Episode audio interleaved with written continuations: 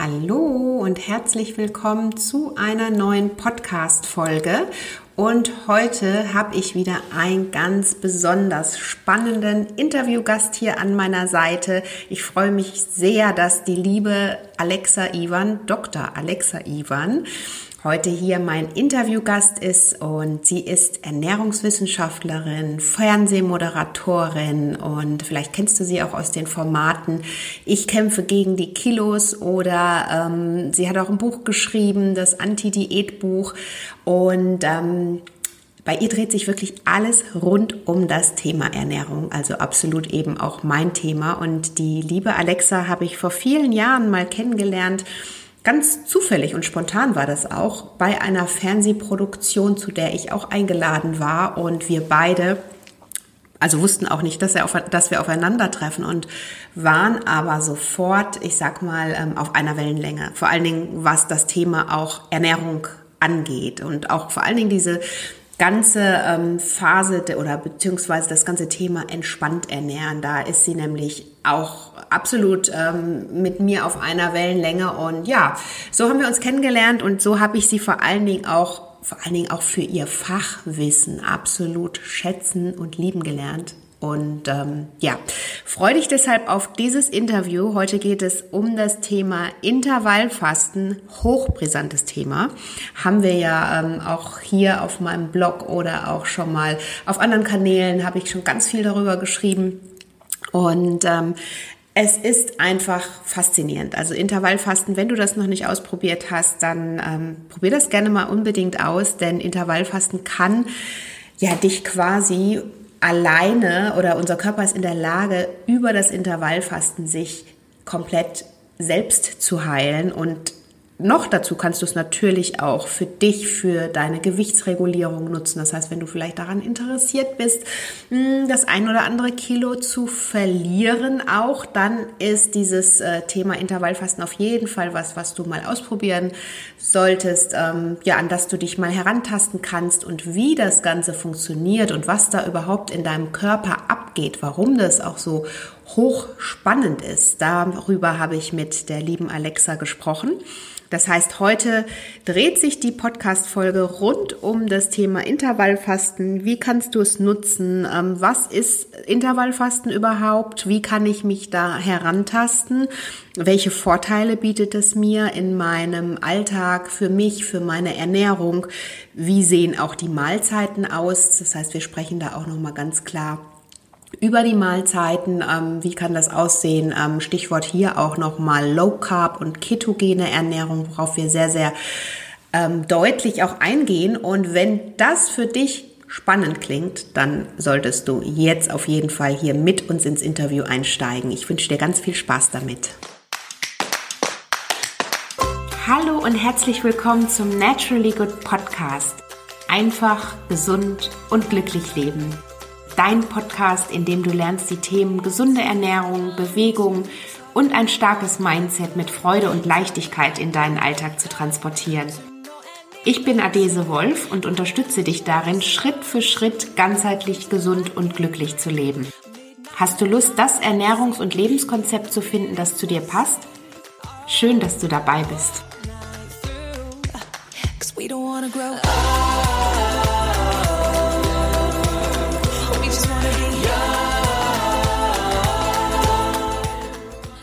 So, Halli, hallo, liebe Alexa. Ich möchte dich ganz, ganz herzlich hier im Naturally Good Podcast begrüßen und freue mich total, dass du dir hierfür die Zeit nimmst. Und ähm, du weißt ja, ich bin ein Riesenfan von dir, von ähm, deinem ganzen Ernährungsfachwissen und allem drumherum, aber auch vor allen Dingen von deiner Philosophie. Du hast nämlich eine ähnliche Einstellung, ähm, die mir sehr gut gefällt. Ich glaube, weshalb wir uns auch oder wir auch relativ schnell damals, als wir uns kennengelernt haben, auf einem Nenner waren zum Thema Balance und alles nicht ganz so ja, mit Ernährung auf den obersten oder aufs oberste Podest setzen, sondern einfach dann doch auch das Leben genießen und die Balance finden. Ne? Gesunde Ernährung ist wichtig, aber genau, und über dieses ganze Thema sprechen wir gleich im Podcast. Heute geht es ja ums Thema Intervallfasten. Spannendes Thema für, glaube ich, alle Gäste. und vor allen Dingen auch Thema Gewichtsregulierung, wie man das vielleicht auch nutzen kann, ähm, wie man sich dann ernähren kann, was da so die Empfehlungen sind. Und da bist du natürlich hier mein perfekter Interviewgast. Und ähm, ja, vielleicht magst du dich aber hier auch noch mal kurz selbst vorstellen, bevor wir gleich einsteigen und sagen, was du so alles treibst. Denn du machst nämlich ganz schön viel, wie ich weiß. Ja, halli, hallo, liebe Antese und vielen Dank für die Einladung in deinen Podcast. Ich freue mich natürlich immer, wenn ähm, ja, ich die Gelegenheit habe, über mein Lieblingsthema und Ernährung ist äh, und ist und bleibt in diesem Leben mein Lieblingsthema, äh, ich darüber sprechen kann. Und du hast vollkommen recht, wir haben da eine ganz ähnliche äh, Ansicht und eine ganz ähnliche Herangehensweise, dass wir sagen, Essen ist etwas total Schönes, Essen ist etwas Leckeres, etwas Sinnliches und das wollen wir uns nicht kaputt machen lassen durch blödes Kalorienzählen und ähm, ja, so eine theoretische Herangehensweise, das muss und das darf nicht und solche Sachen, sondern wir wollen das irgendwie, so wie du gesagt hast, in der Balance halten äh, und ein schönes Erlebnis daraus machen und natürlich aber trotzdem ähm, die gesundheitlichen Benefits, die eben eine Ernährung bieten kann, ähm, mitnehmen. Und wenn man clever ist und ein bisschen ja mit Köpfchen seine, seine Ernährung und seine Nahrungsmittel zusammenstellt, dann ist das auch gar nicht ähm, so schwierig.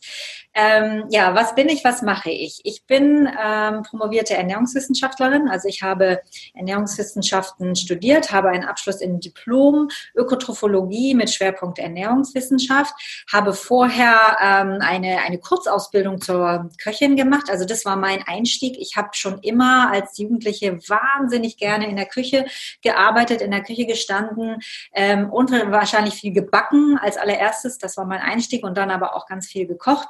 Und äh, insofern war es für mich dann relativ naheliegend, dass ich erstmal Koch lerne. Bin da aber quasi relativ bald auch wieder raus, weil ich dann eben äh, einen Studienplatz bekommen habe und äh, in das Studium eingestiegen bin wollte aber eigentlich nie Ernährungsberaterin äh, werden, sondern mein Ansatz war schon von Anfang an, ich wollte gerne Journalistin werden. Ich wollte mhm. gerne Fachjournalistin äh, werden, was dieses Thema angeht.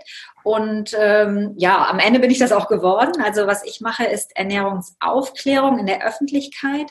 Ich mache ähm, viel Fernsehen, mache aber auch äh, für Zeitungen äh, irgendwelche Kolumnen, stehe für Interviews äh, zur Verfügung. Also ich mache keine eins zu eins Beratung, wie die meisten Ernährungsberater das ja tun, sondern alles, was ich tue, ist quasi für ein größeres äh, Publikum äh, bestimmt. Insofern sage ich immer, ja, es ist im weitesten Sinne oder es ist einfach Ernährungsaufklärung. Aufklärung in der Öffentlichkeit. Mhm, ja. Ja, spannend. Also ähm, genau, gerade ich Stichwort, deswegen musste ich gerade schon wieder schmunzeln, wie du gesagt hast, wie du auch zum Thema Ernährung gekommen bist und dass du schon als Jugendliche so gerne in der Küche standst. Und genauso ging es mir auch. Und äh, mich hat das, ich bin dann zwar erst noch, erst über Umwege mehr in den Beruf gegangen. Das war aber immer so mein Steckenpferd, aber ähm, das war eben auch so der Einstieg. Und ich fand es einfach auch wahnsinnig spannend, schon immer, was auch Nahrungsmittel, Lebensmittel ähm, für, eine, für eine große Macht haben und ja. wie wir da auch auf darauf Einfluss nehmen können, auf unsere Gesundheit, auf unser Wohlbefinden. Das war, ja. fand ich einfach schon immer wahnsinnig spannend. Und ähm, ja. Genau, da sind wir eigentlich auch schon fast hier im, im Einstieg, ähm, was Nahrungsmittel machen, wie sie wirken und ähm, Stichwort Intervallfasten, da hören ja mittlerweile ganz, ganz viel, auch unterschiedliche Ernährungsformen, Konzepte und ich weiß auch, dass da oftmals die Verwirrung super groß ist. Ne? Was soll man jetzt noch? Und Intervallfasten ist so in den letzten Jahren ziemlich, finde ich, auf uns ähm, auch nochmal mit äh, neuen Erkenntnissen, Informationen auf uns eingeprasselt und ähm, wird ja mittlerweile auch ähm, sehr, sehr empfohlen, das mal zumindest auszuprobieren, vielleicht, auch wenn man bestimmte Ziele hat, also ähm, Gesundheitsernährungsziele und ähm, Stichwort, oder vielleicht fangen wir erstmal an, was Intervallfasten ist, weil ich bin damit da ja schon total äh, quasi äh, vertraut, aber vielleicht weiß der ein oder andere noch gar nicht, was das genau ist. Vielleicht magst du da noch mal so, dass wir wirklich von Anfang an anfangen. Ja. Also ich, ich hole vielleicht ein bisschen weiter aus, weil du gerade gesagt hast, ähm, Intervallfasten wird in den letzten oder ist in den letzten Jahren sehr hochgekommen und es ist quasi wieder was Neues. In der Tat ist es ja so, dass wir äh, alle paar Jahre sehen wir irgendwelche neuen Ernährungstrends und dann wird dieses empfohlen und dann wird jedes empfohlen und viele Menschen äh, sind sehr verwirrt. Die eine Fachgesellschaft sagt das, dann gibt es wieder Experten, die sagen so, nö, wir sehen das aber ganz anders. Ähm, man muss einfach wissen, Ernährung ist eine sehr, sehr lebendige Wissenschaft und weil wir eben keine Versuche machen können wie in der Medizin, ja, wo wir einfach ein Medikament geben in so einem Testversuch und dann einer anderen Person ein Placebo geben, und dann mal gucken, was passiert denn da eigentlich? Das können wir ja in der Ernährung so nicht machen. Ähm, sind die Erkenntnisse, die wir hier haben, nicht immer so eindeutig, wie es in der Medizin ist? Mhm. Und, ähm, aber die Medizin ist immer so der, der Goldstandard. Also damit werden wir verglichen. Ja? Und es wird immer gesagt, oder es wird erwartet von Verbraucherseite, ja, nun sollen die mir aber mal sagen, was ist denn nun die beste Ernährung? Wir mhm. können das so nicht sagen. Was wir sagen können heute ist, Ernährung ist ein höchst individuelles Geschehen. Und deswegen sprechen wir auch heute nicht mehr mehr davon, dass wir sagen, das ist jetzt mal gut für alle, sondern wir sagen, eigentlich geht es um personalisierte Ernährung. Jeder für sich ist ein Individuum. Du hast einen ganz anderen Stoffwechsel wahrscheinlich als ich. Was dir gut tut, tut mir noch lange nicht gut oder muss mir noch lange nicht gut tun und umgekehrt.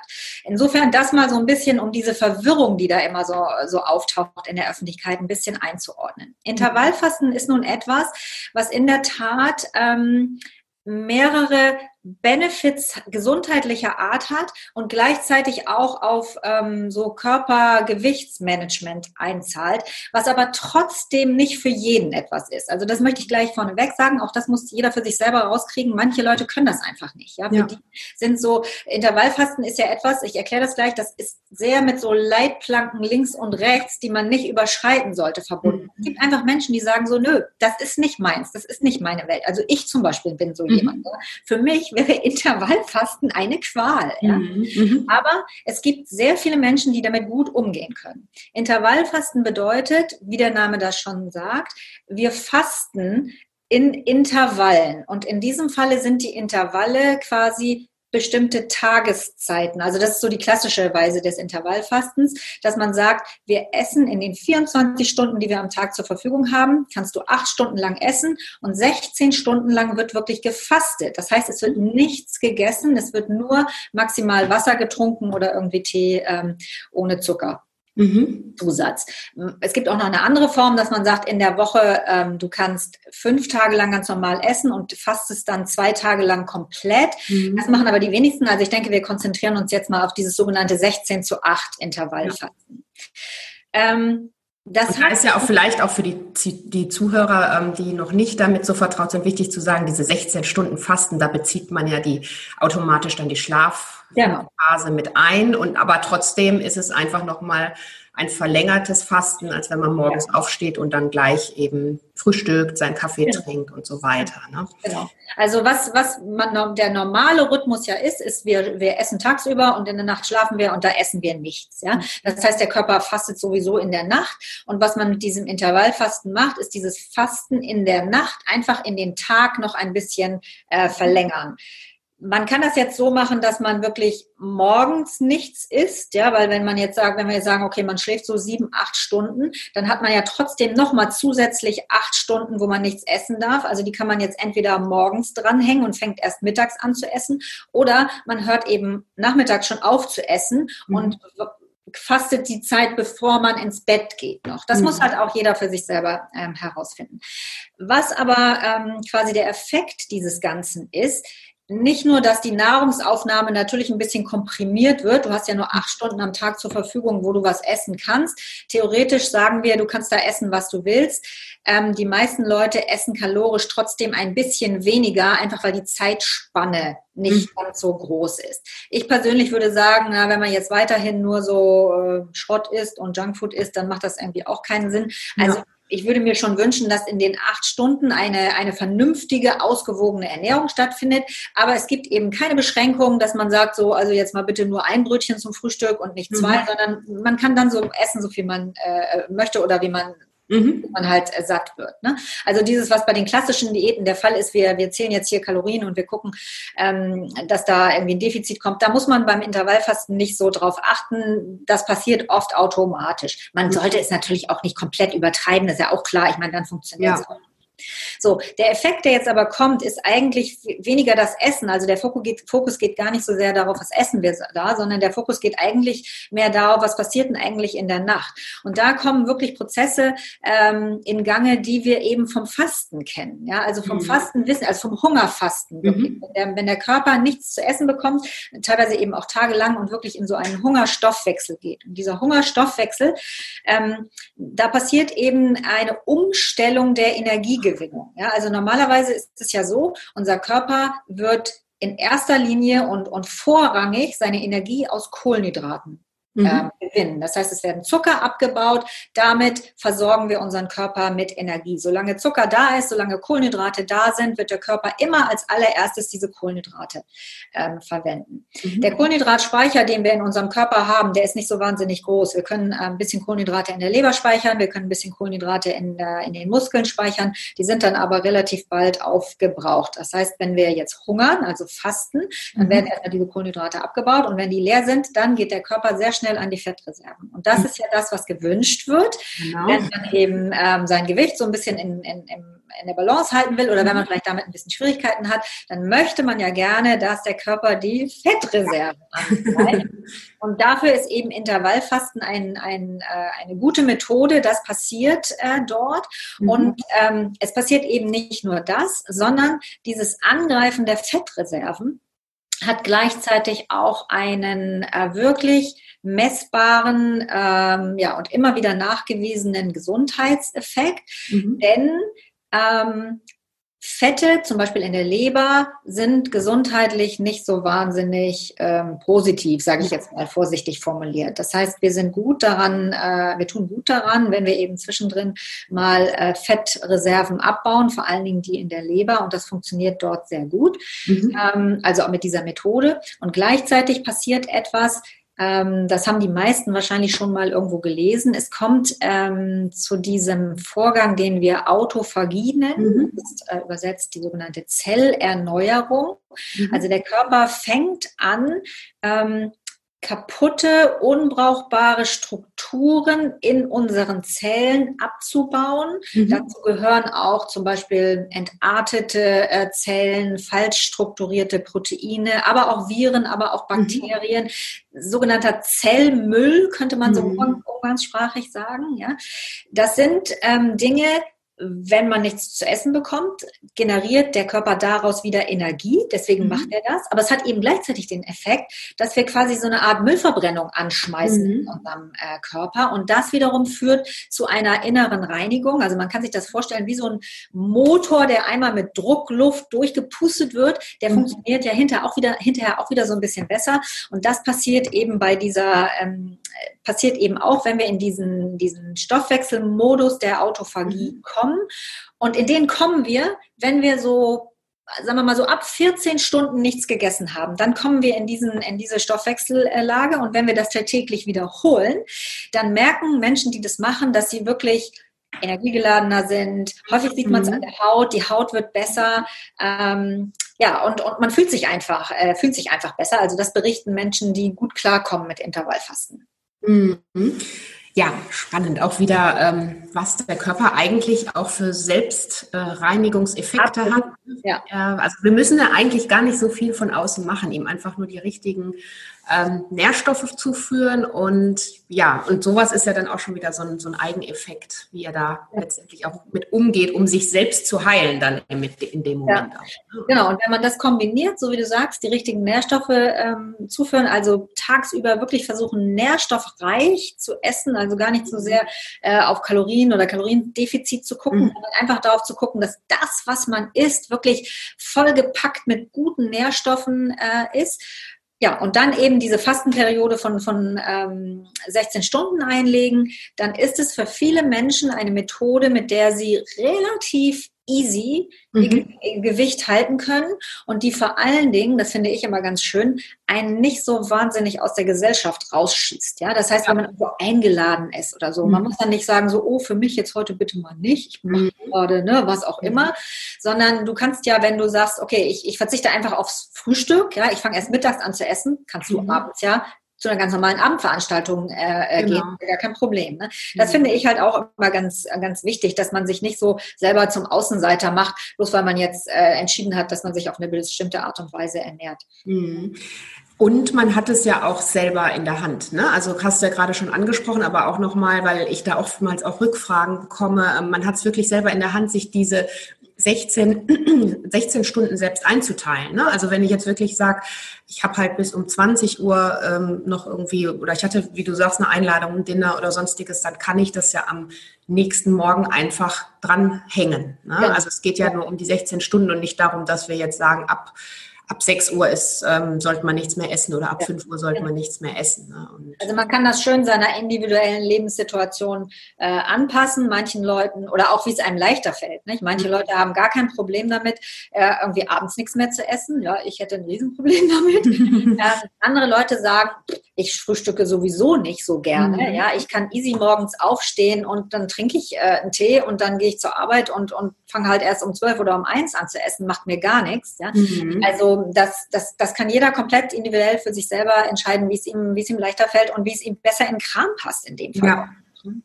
Aber ähm, Stichwort morgens. Also wenn ich das jetzt wirklich, äh, wenn ich das mal ausprobieren möchte und an das ganze Thema heran, mich herantasten möchte, sind es wirklich diese kompletten 16 Stunden oder, oder sagt man, gibt es da so einen, so einen Wert, wo man sagt, okay, ab 14, 15 Stunden kommt der Körper in diesen Reinigungsprozess, beginnt diese Autophagie oder sind es wirklich, würdest du aus deiner Erfahrung heraus sagen, ähm, dass man da wirklich diese 16 Stunden strikt einhalten muss?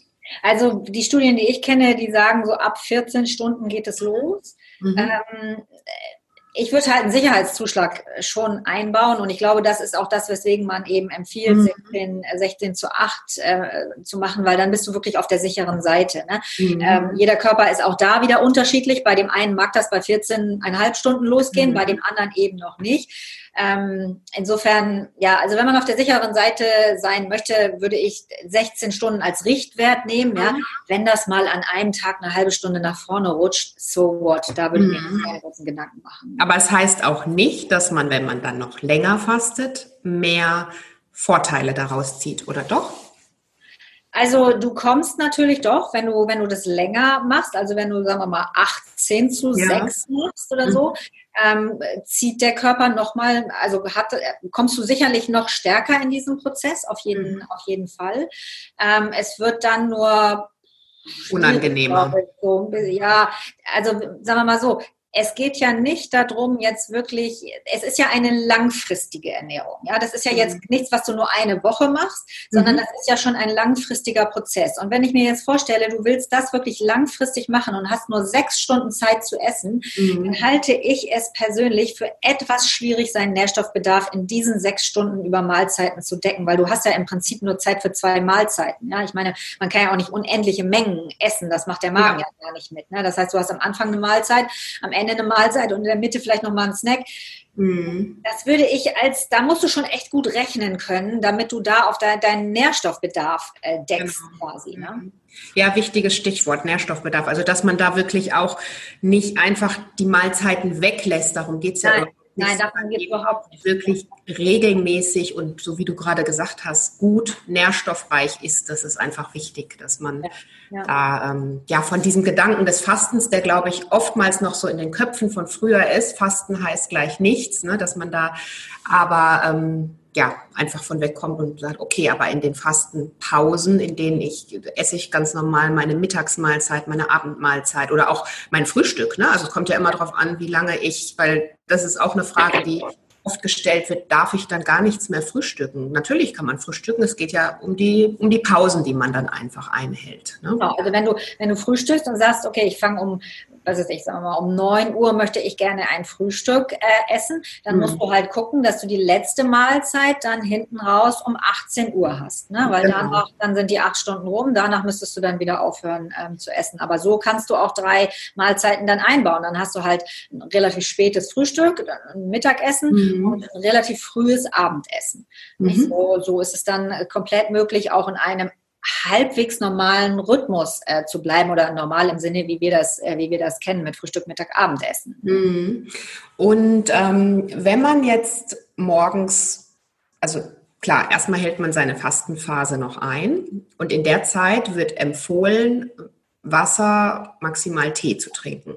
Genau. Ich habe aber auch schon mal gelesen, dass theoretisch ein schwarzer Kaffee auch möglich wäre. Ist das so?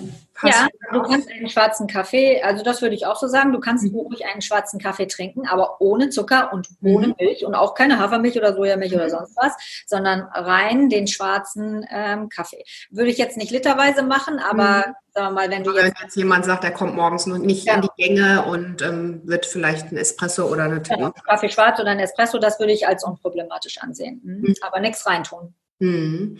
Ja, und ähm, wenn jetzt haben wir vorhin schon viel über die Mahlzeiten gesprochen, wenn man jetzt übergeht ähm, und sagt, okay, man möchte gerne mal schauen, wie man sich auch mit Intervallfasten fühlt. Vielleicht möchte man auch das ein oder andere Kilo abnehmen, was ja klar ne, immer mal ähm, Thema auch ist. Und ähm, wie sehen dann zum Beispiel, wenn ich jetzt tatsächlich nicht nur an der Gewichtsregulierung, ähm, wenn die nicht nur im Vordergrund steht, sondern tatsächlich auch, wenn ich sage, ich möchte jetzt ähm, möchte bewusst wirklich äh, ein bisschen Gewicht verlieren. Wie würdest du da sagen, wie man sich dann ernährt? Weil es gibt ja wirklich dann auch wieder so viele Möglichkeiten, ob es jetzt Low Carb ist oder Ketogen oder ähm, was da alles so auf dem ähm, Markt, sage ich mal, momentan aktuell ist. Und ähm, ja auch wieder unterschiedliche Konzepte, Herangehensweisen. Hast du da was, wo du sagst, das wird vielleicht dann in, im Zusammenhang auch ähm, mehr Sinn noch machen? Also ich, ich, ich sag's mal aus meinen Erfahrungen äh, heraus. Als in allererster Linie würde ich mal versuchen, sämtliche Schrottlebensmittel wegzulassen. Mhm. Und mit Schrottlebensmittel meine ich immer alles verpackte, ja, sämtliches Junkfood, sämtliche Fertigmahlzeiten, ähm, wenn man sämtliche, also Süßigkeiten, ja, im Übermaß, natürlich kann man zwischendrin mal ein paar Süßigkeiten essen, aber einfach mal die eigene Ernährung durchforsten und gucken, was habe ich denn hier eigentlich drin, was jetzt nicht so richtig natürlich ist, sagen wir es mal so. Ja. Ähm, bei vielen Menschen ist das relativ viel. Und wenn man das weitestgehend eliminiert, ist schon viel gewonnen und viele Menschen nehmen dann auch schon ab.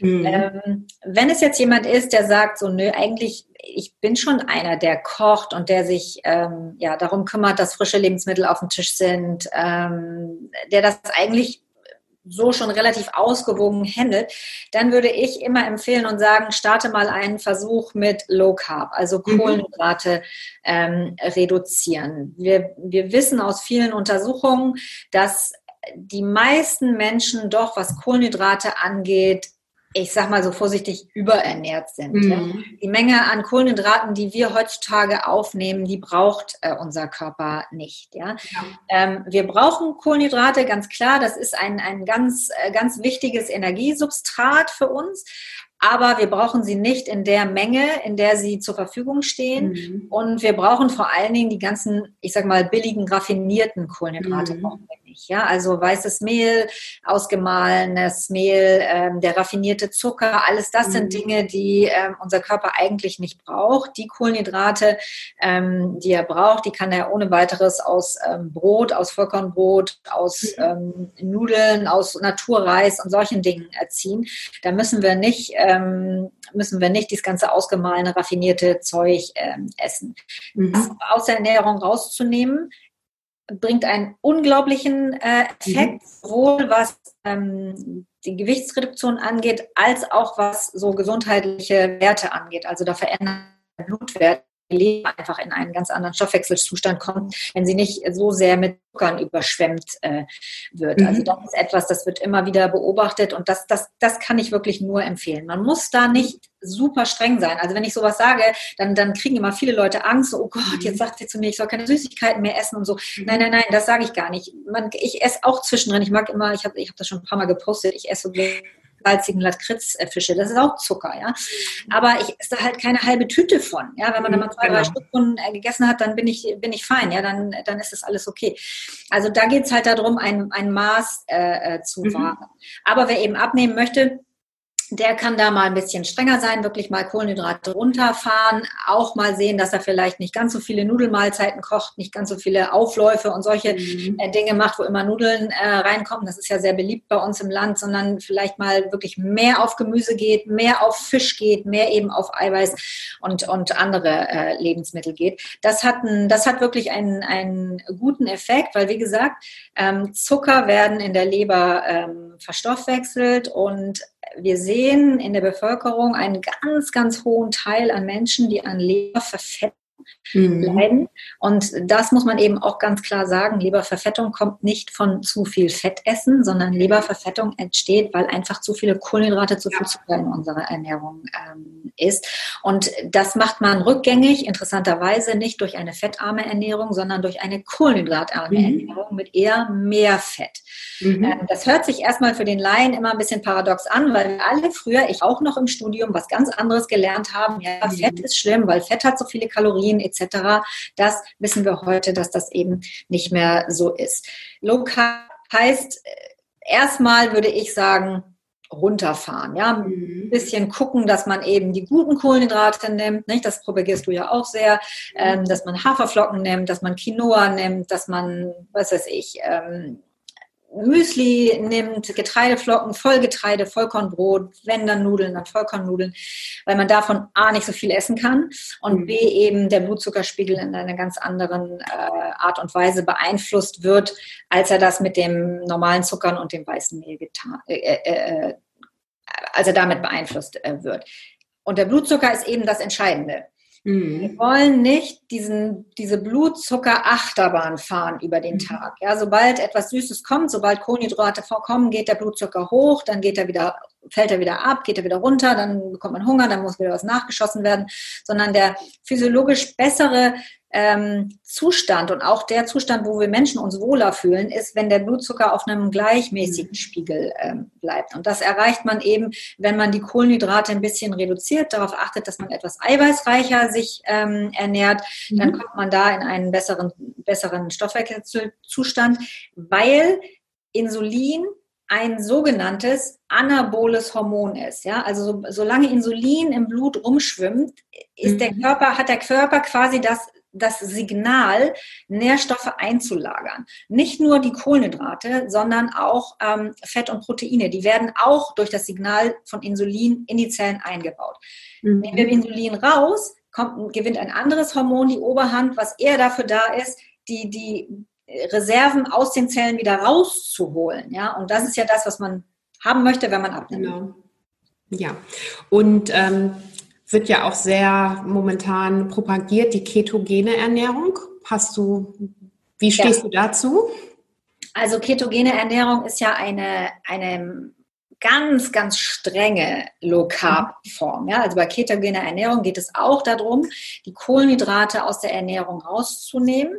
Allerdings nimmt man bei einer ketogenen Ernährung die Kohlenhydrate so weit raus, wie es irgend geht. Ja? Mhm. Wir haben also unser Körper ist ziemlich schlau. Die meisten werden wahrscheinlich schon mal irgendwo gelesen haben, ja, das Gehirn ist äh, obligat auf Glucose angewiesen. Ähm, und es gibt Strukturen in unserem Körper, die sind obligat, also zwingend auf Glucose angewiesen, die können so nicht arbeiten. Beim Gehirn ist es nicht der Fall. Unser Gehirn findet Kohlenhydrate super, findet Zucker super. Wenn Zucker da ist, arbeitet unser Gehirn mit äh, Zucker äh, ganz gut.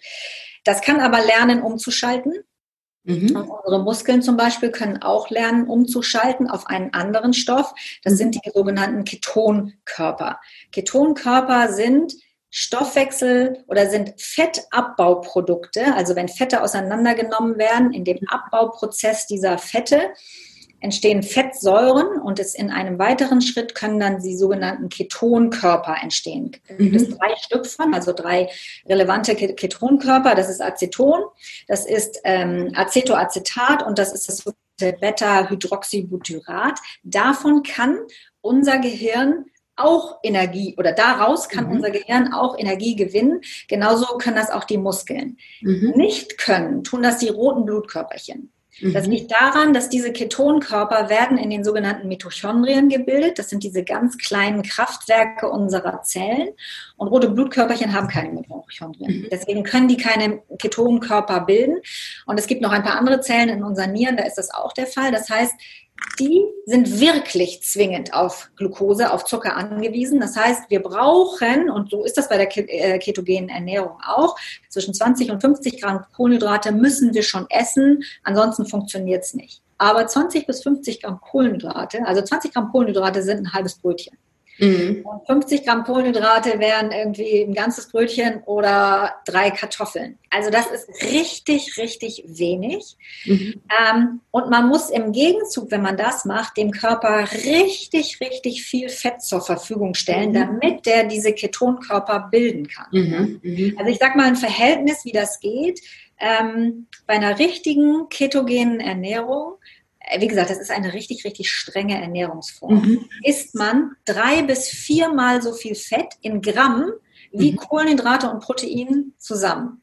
Mhm. Jetzt können wir ja mal rechnen, dann wird das so ein bisschen plausibler. Sagen wir mal, wir brauchen ungefähr, also so eine Frau, Frauen, so wie wir das sind, ja, wir brauchen so, ich sage jetzt mal so Mittelwerte, ja, so 70 Gramm Eiweiß am Tag. Mhm. Dann tun wir jetzt mal noch, um das einfacher zum Rechnen zu machen, 30 Gramm Kohlenhydrate hinzu, sind 100 mhm. Gramm, ja. Mhm. So, jetzt drei bis viermal so viel Fett kommt dazu. Das heißt, wir müssen 300 bis 400 Gramm Fett am mhm. Tag essen. Ja. So, das stell dir jetzt bitte mal vor. Das ist nicht ganz so einfach. Das auch, ähm, das muss man wollen. Ja, da, da, muss man auch wirklich umdenken beim Kochen. Es geht, es mhm. geht, es ist gar keine Frage, es geht. Es gibt auch inzwischen genug Rezeptbücher, wo man, wo man Rezepte nachlesen ähm, kann und, und, und danach dann kochen kann. Aber das ist schon sehr, sehr gewöhnungsbedürftig, weil das ist einfach eine Ernährungsform, das sind wir überhaupt nicht gewöhnt, so viel Fett zu essen. Mhm. Ja. Man weiß aber, dass das ähm, Stoffwechseleffekte hat, insbesondere bei verschiedenen Krankheiten. Also man hat das ähm, vor vielen Jahren schon, vor 100 Jahren, Jahren schon äh, herausbekommen, dass Menschen, die an Epilepsie, vor allen Dingen Kinder, die an Epilepsie erkrankt sind, dass, ähm, der, dass die Anfallshäufigkeit dort sehr viel weniger wird, wenn man bei denen die Kohlenhydrate aus, den, aus der Ernährung rausnimmt. Mhm. Ähm, Menschen mit einer ganz hochgradigen Fettleber, für die ist das auch eine gute Form der Ernährung. Menschen, die sehr insulinresistent sind, also hochgradig Diabetes äh, haben, aber auch bei so, bei so Erkrankungen, wo es mit ähm, chronischen Entzündungen einhergeht. Ja? Also alles, was in Richtung Rheuma, Arthritis, MS, äh, auch mhm. Demenz, zum Beispiel Alzheimer-Erkrankungen, auch da hat man Versuche gemacht und, und da gibt es die ersten positiven, ähm, positiven Anzeichen, dass das ähm, helfen kann. Aber wie gesagt, das ist etwas, das macht man nicht mal so eben nebenbei. Ja, das, das, das ist wirklich äh, sehr akademisch. Da muss man, muss man rechnen, das muss man mhm. wollen. Man mhm. kann das ähm, wenn man nicht ganz so streng sein will, so ein bisschen unterstützen mit ähm, verschiedenen Lebensmitteln. Kokosöl zum Beispiel ist ein mhm. Lebensmittel, was auf eine, ähm, das enthält ja eine andere oder eine besondere Art von Fettsäuren, nämlich diese sogenannten mittelkettigen mhm. Fettsäuren, die werden bevorzugt zu Ketonkörpern abgebaut. Mhm. Es gibt inzwischen auch sogenannte MCT-Fette, also diese Middle Chain ähm, äh, äh, Fette, die, die sind nicht so, nicht so ganz äh, wirklich lecker, aber damit kann man den Körper so ein bisschen boostern, mehr äh, Ketonkörper herzustellen. Menschen, die das machen, sagen, dass sie sich extrem energiegeladen äh, fühlen, dass das Gehirn mhm. wirklich super arbeitet. Ähm, aber ich glaube, im Alltag äh, ist das sch wirklich schwierig. Ja, mhm. wirklich schwierig. Ähm, da muss man ganz klar sagen, das ist interessant.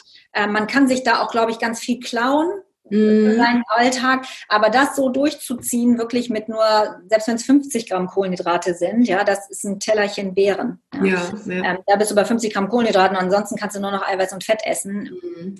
Also wirklich eher unter ähm, Aufsicht oder, oder ja. begleitet sowas dann. Und dann kommt es natürlich auch darauf an, habe ich entsprechende Leiden. Ansonsten wenn wir jetzt Intervallfasten und man möchte da einfach das eine oder andere Kilo noch zusätzlich loswerden, dann.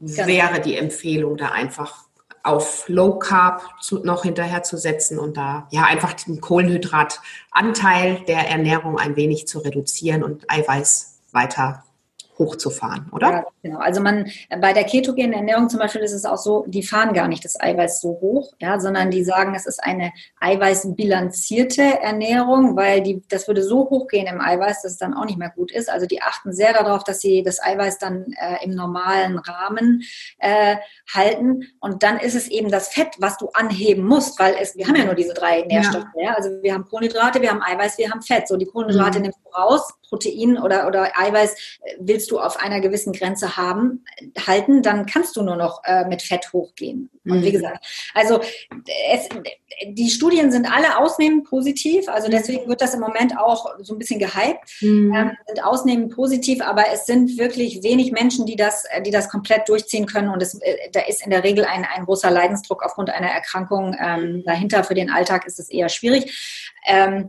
aber man kann natürlich, wenn man sich low carb ernähren möchte, immer mal in solche Bücher reingucken und gucken, okay, was kochen die denn so? Sich da so ein paar Anregungen äh, holen.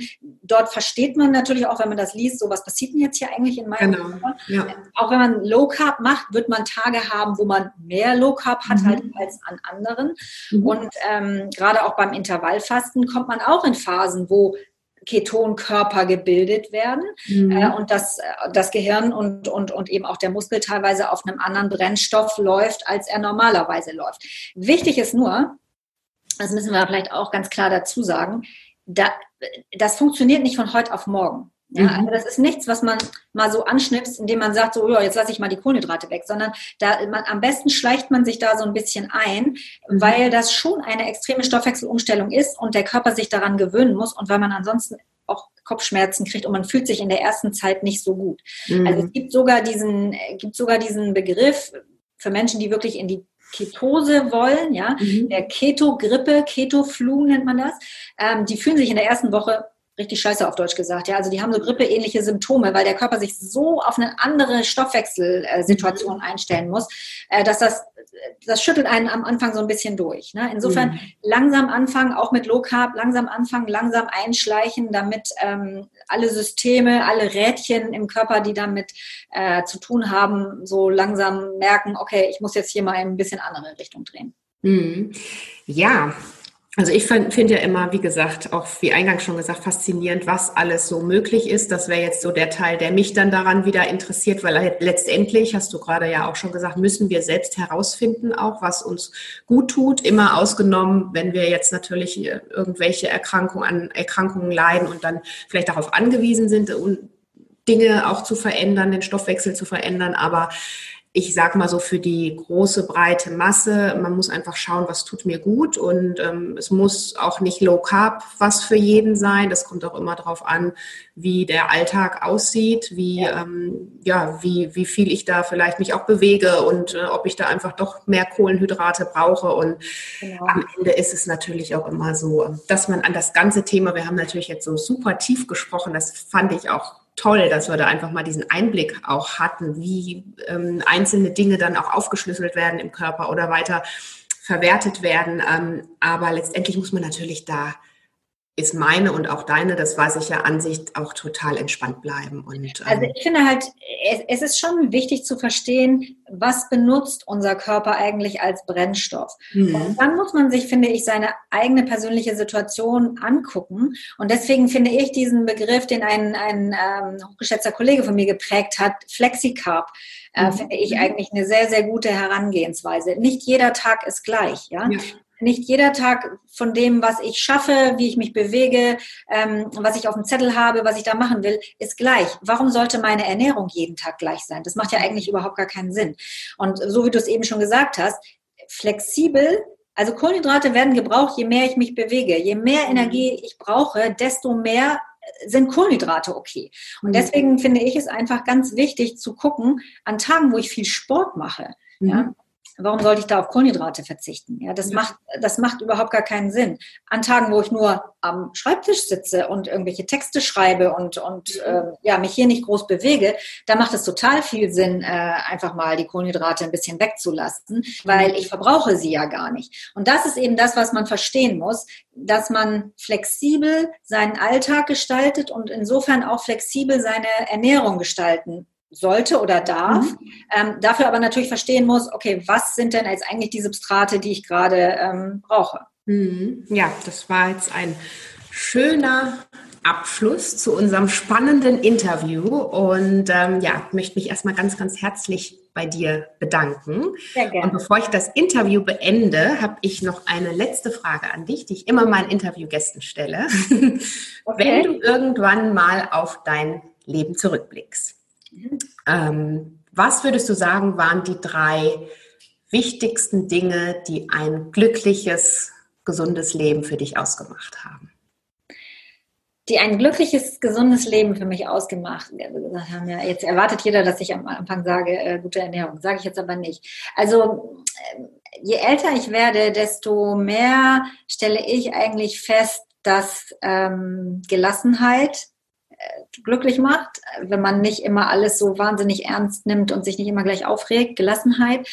Ganz wichtig, und das sieht man, finde ich, auch gerade in der heutigen Zeit, ist Toleranz. Mhm. Ähm, andere Menschen sind anders, andere Menschen haben andere Lebenswege, andere Menschen haben andere Erfahrungen gemacht, deswegen kommen die zu anderen äh, Einschätzungen und Ergebnissen vielleicht als man selber und das ist auch völlig okay und diese Toleranz ähm, walten zu lassen. Ähm, ja, und mich persönlich macht schon ein gutes Essen, von dem ich weiß, dass da gute Nährstoffe drin sind, macht das mhm. schon auch glücklich. ja, nee, das sind doch tolle drei letzte Punkte aus unserem Interview und ich bin mir sicher, wir werden an anderer Stelle nochmal zu einem anderen Thema sprechen und habe mich auf jeden Fall super gefreut, dass du heute dabei warst. Und Sehr gerne, Adele. Genau, dann würde ich sagen, bis bald wieder. Bis zum nächsten Mal. Ich danke dir. Mal. Tschüss. Tschüss. Ja, das war super, super spannend, oder? Jede Menge Input und Informationen, die wir, glaube ich, erstmal alle auch so ein bisschen sortieren müssen und verinnerlichen müssen. Ich hoffe sehr, dass dir diese Podcast-Folge besonders gut gefallen hast, hat, dass du sie nutzen kannst, dass du ähm, vielleicht mal in das Thema reinschnupperst, wenn dich das interessiert und da vor allen Dingen aber auch ganz, ganz entspannt dran gehst. Dich bitte nicht stressen lässt, denn letztendlich müssen, müssen wir ja alle selber finden, um was uns gut tut und äh, da einfach schauen, welchen Weg wir auch einschlagen. Und ähm, ja, alles weitere zu Alexa, zu ihrem Blog, zu ihrem Instagram-Kanal, wenn du da weitere Informationen möchtest, zu ihrem Buch, das findest du alles in den Show Notes. Schau da gerne rein und ähm, klick dich da durch. Sie gibt ganz viele wertvolle Informationen da natürlich auch weiter. Ja, jetzt an dieser Stelle würde ich sagen, ist diese Podcast-Folge zu Ende. Wir haben lange gesprochen. Du konntest bestimmt ganz viel für dich mitnehmen. Und in diesem Sinne freue ich mich, wenn du mir deine Gedanken zur Podcast-Folge hinterlässt. Ähm, schau gerne mal bei Instagram vorbei. Ich freue mich auf dich, wünsche dir jetzt einen wunderbaren Tag und bis bald wieder. Adese.